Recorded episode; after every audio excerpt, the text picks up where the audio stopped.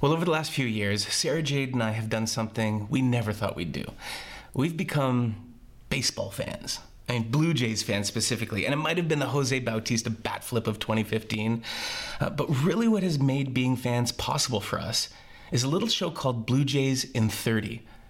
You see, the problem with being a baseball fan is that there's 162 regular season games, and they're all over three hours long. We just don't have 500 hours of baseball watching to commit to. But Jays in 30 has changed all that. You see, after every game, uh, Sportsnet airs a 30 minute condensed version of the game where they've edited out all the in between moments and meaningless at bats. And it's more than just highlights. You really do get a feel for the flow of the game and the players, but in less than 30 minutes. Well, that's really the spirit of this August In Case You Missed It series. We're trying to present you with a Jays in 30 style revisiting of some of the most significant eras in the life of our church over the last few decades. If you're new around here, we hope this will catch you up on some of the ways that God has spoken to us to really address the brokenness of our faith. Uh, and we hope it's more than just to information, but it actually includes you in what God is continuing to do here among us. If you lived through these eras, we hope this is more than just a trip down memory lane, uh, but an opportunity to refresh our commitment to God's activity among us. Ultimately, we want each of us, whether we're newbies or long timers, to feel fully and personally included in what God's up to around here at Southridge. So, with that, uh, let me take you back to 2008 and present to you Affluenza in 30, or hopefully less. Now, back in 2008, things were going pretty good around here. Uh, we had been a bit ahead of the curve in terms of modernizing our Sunday morning services uh, with creative elements and production and dynamic teaching, with a great kids and youth program and a robust small group ministry. We were doubling in size pretty much every 13 months or so and had just finished fundraising, renovating, and moving into our brand new state of the art building and facility here in St. Catharines. Um, by all standards, we were a pretty successful church. But behind the scenes, we were starting to ask some pretty tough questions of ourselves. A, lot of questions motivated by some of the things Chris Fowler talked about last week. Uh, but as we sat with questions like if our church up and vanished, would anyone notice? We grew pretty uncomfortable with the answers. Uh, we were wondering things like, as one person put it, had we become a successful church for successful people? And more importantly, was that anywhere near the dartboard of God's vision for the church? Well, right about that time, uh, a little book in the Old Testament part of the Bible seemed like it was calling out to us as if its ancient wisdom had something to speak into our present circumstances. It's an obscure book of the Bible by an obscure author named Amos. And Amos was about to take us on a two and a half month journey that was going to forever change our church and our lives. Amos begins with the words, he says, the words of Amos, one of the shepherds of Tekoa. Amos identifies himself as a shepherd, which was one of the lowliest professions in ancient Israel. And I know that there's a lot of Bible stories about shepherds, and so it might not seem like a big deal. But what you got to appreciate is that Amos's book is contained within a collection of books in the Old Testament called the prophets. Now, a prophet was a highly respected profession in ancient Israel. They held official office and spoke on behalf of God. Shepherds, on the other hand, were uneducated and so called unskilled laborers. And because they worked night shifts, uh, they were really on the fringes of society. Shepherds didn't read, they certainly didn't write books, and definitely didn't speak for God. But as you read Amos's writing, you almost get the sense that maybe a life of poverty and relational exclusion had actually prepared him to be the perfect voice God, for God to use to deliver this particular message to the nation of Israel and to us in 2008. As you continue reading, uh, you'll find that the first couple of chapters, Amos is basically railing against foreign nations for all of their horrible atrocities, things like slavery, human trafficking, genocide, and all kinds of crimes against humanity. It's really got that um, classic, stereotypical Old Testament vibe of wrath and judgment, you know, the kind of stories we don't read to our kids at bedtime. But a Jewish reader of Amos's day would have loved this intro You see, they saw themselves as God's nation, and all of those other godless nations out there were full of godly people, godless people doing God knows what. But an astute reader would have noticed that Amos was actually doing something pretty unsettling. See, as he decried faraway nation after faraway nation, he was slowly getting closer. And the second to last nation that he addresses was actually Israel's neighbor nation, Judah. They were like sister nations, and an indictment against Judah would have felt pretty close to home for Israel. And Amos wasn't finished. His final and most extreme and egregious charges were leveled against Israel herself. This would have been unthinkable to them. And you can almost feel Amos's pain and personal experience bleeding through as he writes. This is what the Lord says For three sins of Israel, even four, I will not relent. They sell the innocent for silver and the needy for a pair of sandals. They trample on the heads of the poor as on the dust of the ground and deny justice to the oppressed. Amos was saying that the most egregious atrocities were not happening somewhere out there, they were right here at home. You know, for us in 2008, it was easy to look around at the nations of the world and, um, you know, feel outrage at the kind of atrocities we saw happening in places like Burma and Darfur, Tibet and, and Georgia. Um, but it was almost like Amos was using our outrage at what they were doing to sucker punch us and expose the injustices at home it was kind of like this you know, it's easy to feel outrage at the thought that there's a child chained to a table somewhere working for little or no pay, with no window, no fans, no clocks, no bathroom breaks, no dignity. But it's another thing altogether to recognize that the supply chain of child labor over there only exists to feed the demand for inexpensive products here. That it is we who sell the poor for a pair of sandals every time we go shopping and look at the price tag but ignore the tag that says made in some place that has no child labor laws. See, we look down our noses at uh, nations where people kill each other over ancient land claims, but we turn a blind eye to the way those tensions are stoked in order to keep oil and gas prices down over here. Of course, we object to unsustainable and unsafe mining practices on distant continents. But we're not willing to give up our cell phones, which rely on the very resources being mined unsustainably. Genocide over there is a crime against humanity, but it doesn't really feel the same when we think about the way that our government has treated indigenous communities here. We change our profile pic to protest blood diamonds or overfishing or racism, but we're not really willing to give up our pretty jewelry, delicious delicacies, or white privilege. We don't see ourselves as the bad guys on the global stage of injustice, but we're totally unwilling to give up the comforts, privileges, and luxuries that those injustices pay for. We sell the poor for a pair of sandals, for fast technology, for cheap coffee, and perfectly ripened bananas, never considering the true cost of our lifestyle. Because our hearts have been gripped by a disease that in 2008 we called affluenza, a, a crippling, soul sickening addiction to wealth and affluence. And God, according to Amos, was watching.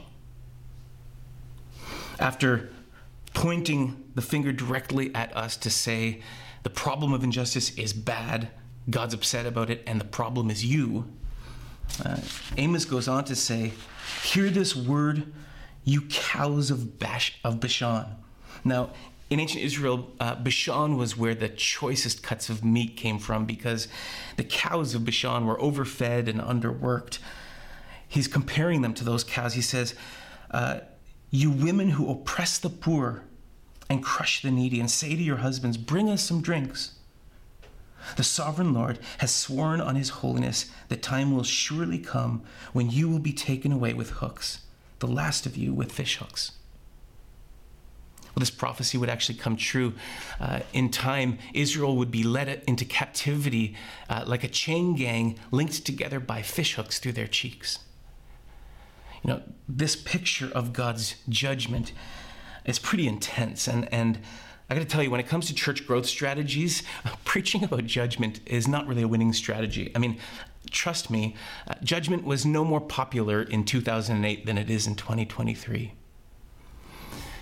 But Amos was showing us that God's judgment against injustice and oppression is not only real, but that it's actually an expression of God's love for the world. That might seem like a stretch, but if you've ever been the victim of injustice, if you've been harassed or treated unfairly, if you've ever been held down by systemic poverty, the good and fair judgment of God is a gift. It's good news. It's only we who have benefited from an unjust system who fear God's judgment. We don't want it because we know what it'll cost us. You see, to the powerful and privileged, simple equality feels like oppression. That's why you'll hear people sometimes who are used to being privileged and having power complain that we're the most oppressed people in society right now. It's not true. It's just that we're making space for some other people to be at the table these days. And to the powerful and privileged, equality feels like oppression. But it's not. It's actually just good news to the poor. And here's the really good news is that it's actually good news to the oppressors as well. Because being on the either side of an unjust scale is just bad for our humanity. And God brings judgment as a good parent who loves us way too much to leave us in our affluenza. Now, back in 2008, uh, it was becoming undeniable that we had to deal with our participation in systemic injustice and oppression, uh, pure and simple. But contrary to what you might think, people were actually kind of into it. I mean, the plush seats in our brand new 800 seat theater style auditorium were packed for two full services with overflow in the lobby. I mean, we had to hire police to manage the uh, gridlock that we were creating on Glenridge Avenue in St. Catharines every Sunday morning. Our inboxes were being flooded with emails from people thanking us for bringing these issues to their attention. And when we released a CD, for the millennials, that's like a playlist you can hold in your hand. Uh, when we released a CD uh, with homegrown justice themed worship songs, people gobbled it up because, of course, God was inviting us into a higher level of spiritual devotion, right? Well, as we continue to eavesdrop on Amos's message to Israel, we were in for some more tough news.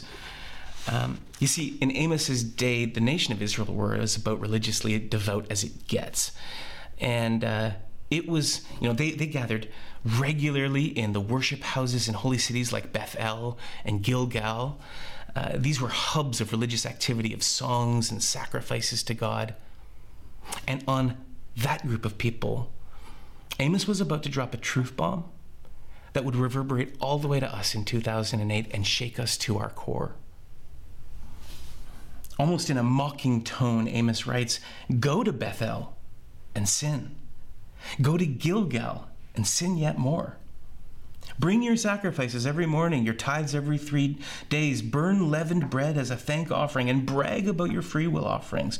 Boast about them, you Israelites, for this is what you love to do, declares the Lord. He says, it doesn't matter how much you love to go to church and sing your songs and worship and how generously you give. If our faith is about an hour on Sunday that's accompanied by a life lived, whether through ignorance, apathy, or intentionality, of ignoring the poor Monday to Friday, then our worship is worthless. It's a fraud, it's sin, and it stinks to high heaven. I mean, listen, he goes on to say on behalf of God, this is pretty intense. He says, I hate, I despise your religious festivals. Your assemblies are a stench to me, they stink. Even though you bring me burnt offerings and grain offerings, I will not accept them. Though you bring choice fellowship offerings, I will have no regard for them. Away from me the noise of your songs. I will not listen to the music of your harps, but let justice roll on like a river and righteous like a never failing stream. You know, as a worship leader who has devoted more than half my life to planning worship services, I've got to tell you that these verses hit me pretty hard and still do. You know, I found myself wondering had I led our community, despite my intentions, to care more about church services than service to the poor? You know, for all our creativity and eloquent preaching, were we just all talk? You know, were the songs that I had written to help our church praise God actually just been noise distracting us from what was, what was really on God's heart? You know, back then we used to, behind the scenes, call Sundays game day. It, it, our weekly gatherings were the main event of our church. But in the years since, we've kind of moved away from game day language. In fact, we think of our weekly services more like practices, recognizing that it's the lives of compassion and justice that we live in 167 hours when we're away from this place that really is the service of the church. That's why we have increasingly intentionally like defunded our investment in Sunday programming in order to divide, divert the majority of our resources into local and global compassion and justice initiatives. Now, this shift was hard for a lot of us, including me, but it was a direct response to what God was saying to us through Amos in the era we called affluenza. And Amos was doing more than just helping us rethink our Sunday mornings. Um, he was really helping us see Jesus in a brand new light as well. You know, suddenly everywhere you looked in Scripture, you saw concern for the poor and marginalized at the center of Jesus' life and teaching. You know, from the way he launched his ministry by saying, The Spirit of the Lord is on me because he has anointed me to proclaim good news to the poor. He sent me to proclaim freedom for the prisoners recovery of sight for the blind and to set the oppressed free to how he later, through a parable, basically defined who's in and who's out in the kingdom of God by how we treat the so called least of these. Well, the rest of the book of Amos kind of takes a nosedive as the religious leaders basically shoo Amos away and tell him to go back to where he came from and take his doom and gloom messages with him. But we weren't quite ready to dismiss this shepherd prophet just yet. No, something was clicking for us and we were being broken for the brokenness of our world. More than that we were we were feeling uh, the reality that it was our brokenness that was actually breaking the world. And we knew that something had to be done. Uh, we felt like we were in a real significant moment. And just listen to the words of this sermon that our pastor jeff lockyer preached on october 19th in 2008 in a message called what about now if you're content to live out some kind of faith that you feel is close to God, but ignore justice and righteousness, you may not be living a life of faith at all. And before getting into practical action steps, Amos wants us to look into the very core of our hearts and beings to assess the kind of faith that we are professing today. This kind of experience um, in our day is what we often refer to as a second conversion. I don't know if you can feel the sacredness of that moment, but I remember feeling, as so many did, that we were in a moment that was going to divide our lives into before and after. A second conversion, literally repenting of the Christianity we'd lived up until then and choosing to follow Jesus, maybe for the first time to follow Jesus to the places we'd avoided and the people we'd ignored, to lay down our comfort, privilege, and pride and let justice roll like a river. If Jesus had lived his life prioritizing the poor and marginalized in his society, then we needed to follow him to those same places and people in ours. And we weren't kidding around. I mean, through the fall of 2008, we took a good hard look at ourselves and made some real changes. We started by looking at our own relationship to wealth. Uh, one of the tools we used was a website called globalrichlist.com. You can go to there and enter your annual income. It'll tell you where you rank among the world's wealthy, and spoiler alert, it's much higher than you think.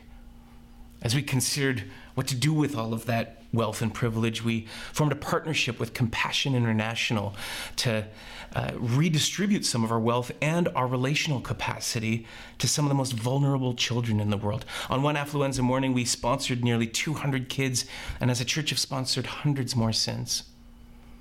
We took a look at our closets and our stuff and did a bit of an inventory on where and who was making the clothes that we wear um, so that we could maybe make some different changes when it comes to our consum- consumption. Um, there's an app you can download called Good on You uh, that can help you do some of that. Um, speaking of shopping, we actually learned about fair trade shopping and hosted a 10,000 villages sale at the church to intentionally spend more money to more fairly compensate the people who make the products that we were buying. Uh, we also learned about microlending through kiva.org. Uh, this is a way that you can make a small donation, like 25 bucks, or not a donation, a loan that actually gets repaid uh, to a hardworking entrepreneur in a more disadvantaged part of the world. And uh, starting in 2008 and to this day, people from Southridge have actually microlent over $40,000. It's pretty cool.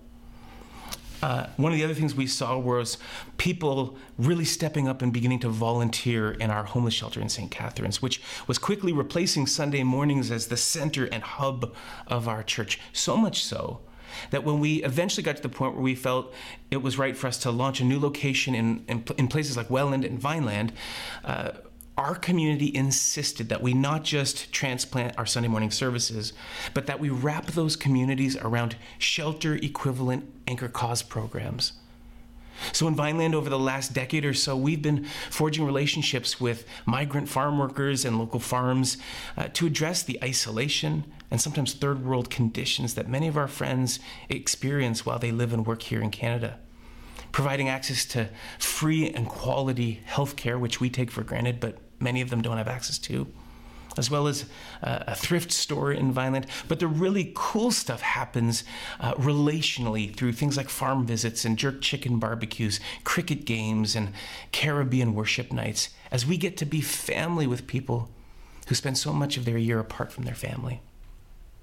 Over in Welland, we're trying to combat food insecurity through our harvest and collective kitchen programs and our community garden.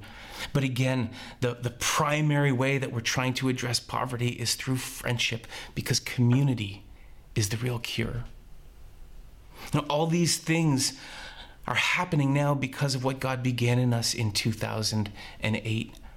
But in the years since, we've become only more convinced that following Jesus is inseparable from a life of compassion and justice. You can't claim to be a follower of Jesus and not orient your life around the people and priorities that mattered to Jesus. Other, what all you have then is a belief based religious self delusion that leaves us on the outside looking in.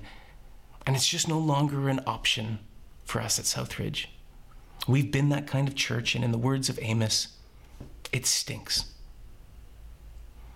So, whether you missed affluenza or whether its impact on you has faded over the years, I want to invite you this morning to allow God to break your heart for the first time or once again for the kinds of things that break God's heart. And one of the ways that we want to help do that is by inviting you to participate in what was probably the most memorable experience in our affluenza era it's something that we invited everyone to participate in on week three of the series, and it's something we're going to invite all of you to experience with us now. It's called Fast for Change. See, most of the world lives on less than $2 a day, in many cases less than a dollar. And if they're lucky, you know, a small portion of beans or lentils and rice is all the food that they get for a day.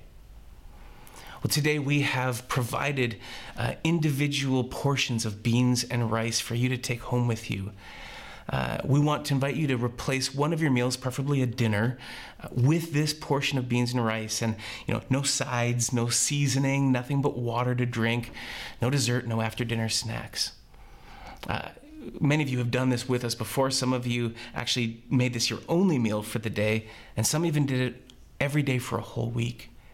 It was not pleasant, but it was profound. And the point isn't just to punish ourselves or make ourselves feel bad. The point is to let hunger be our teacher, to teach us empathy, and maybe inspire us to reorder our priorities and consumption habits, to consider downgrading our standard of living in order to upgrade the quality of life for someone else. So, in a moment, I'm going to pray. The band's going to come and lead us in a song, and I'm going to invite you to come forward and grab a portion of rice and beans and go back to your seat. But when you do, I want you to consider is God inviting you today into a second conversion of your own? To free and heal you from the affluenza that has gripped your heart. And we call this series in case you missed it because we don't want anyone to miss out on what God is up to around here. And I joked that this was going to be affluenza in 30. Uh, but the reality is, is that this kind of life change doesn't happen in half an hour. It is a full time, lifelong journey of transformation.